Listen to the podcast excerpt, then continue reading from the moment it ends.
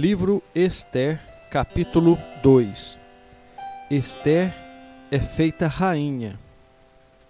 Mais tarde, a raiva do rei já havia passado, mas mesmo assim ele continuava a pensar no que Vaste havia feito e no decreto que ele havia assinado contra ela. Aí, alguns dos seus servidores mais íntimos lhe disseram: Ó oh, rei, mande buscar as mais lindas virgens do reino Escolha funcionários em todas as províncias e ordene que tragam as moças mais bonitas para o seu harém, aqui em Suzã, a capital. Egai, o eunuco responsável pelo harém real, tomará conta delas e fará com que recebam um tratamento de beleza. E então, ó rei, que a moça que mais lhe agradar seja rainha no lugar de Vaste. O rei gostou da ideia e fez o que lhe sugeriram. Em Suzã morava um judeu chamado Mordecai, filho de Jair e descendente de Simei e de Quis, da tribo de Benjamim.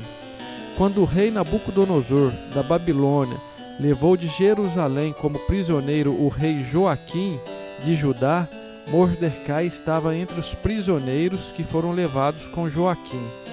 Mordecai levou consigo a sua prima Adassa, isto é, Esther, uma moça bonita e formosa.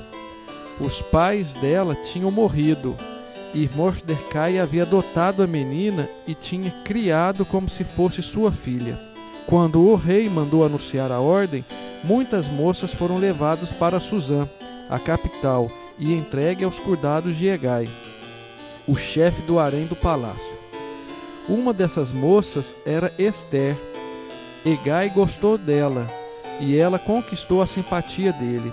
Imediatamente ele começou a providenciar para ela o tratamento de beleza e a comida especial. Arranjou sete das melhores empregadas do palácio para cuidarem dela e colocou Esther e as empregadas nos melhores quartos do harém. Esther fez conforme Mordecai tinha mandado e não disse nada a ninguém a respeito da sua raça e dos seus parentes. Todos os dias Mordecai passeava em frente do pátio do harém para saber como Esther estava passando e o que ia acontecer com ela.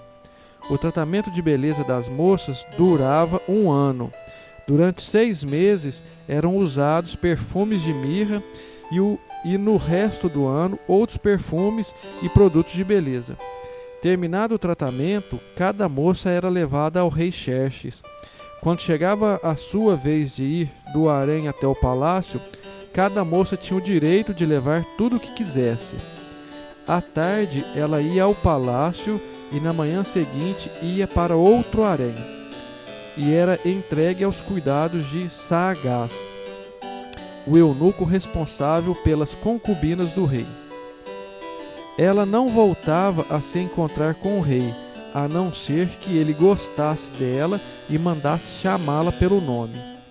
Chegou a vez de Esther, filha de Abial e prima de Mordecai, a moça que Mordecai tinha criado, a moça que conquistava a simpatia de todos os que a conheciam quando chegou a sua vez de se encontrar com o rei, ela levou somente aquilo que Egai, o eunuco responsável pelo harém, havia recomendado.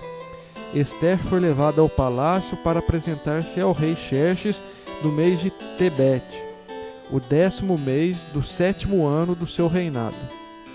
Ele gostou dela mais do que qualquer outra moça, e ela conquistou a simpatia e admiração dele como nenhuma outra moça havia feito.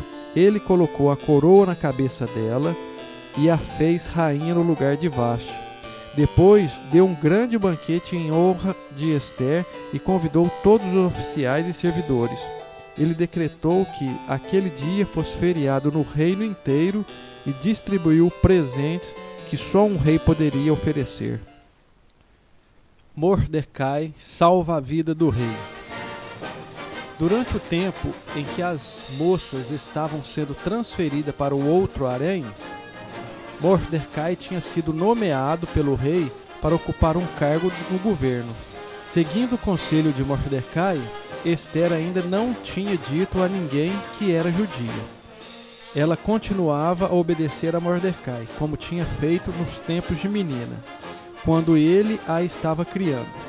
Naqueles dias, Mordecai, fazendo seu serviço no palácio, ficou sabendo que Bigtan e Teres, dois eunucos que eram guardas no palácio, estavam zangados com o rei e planejavam matá-lo.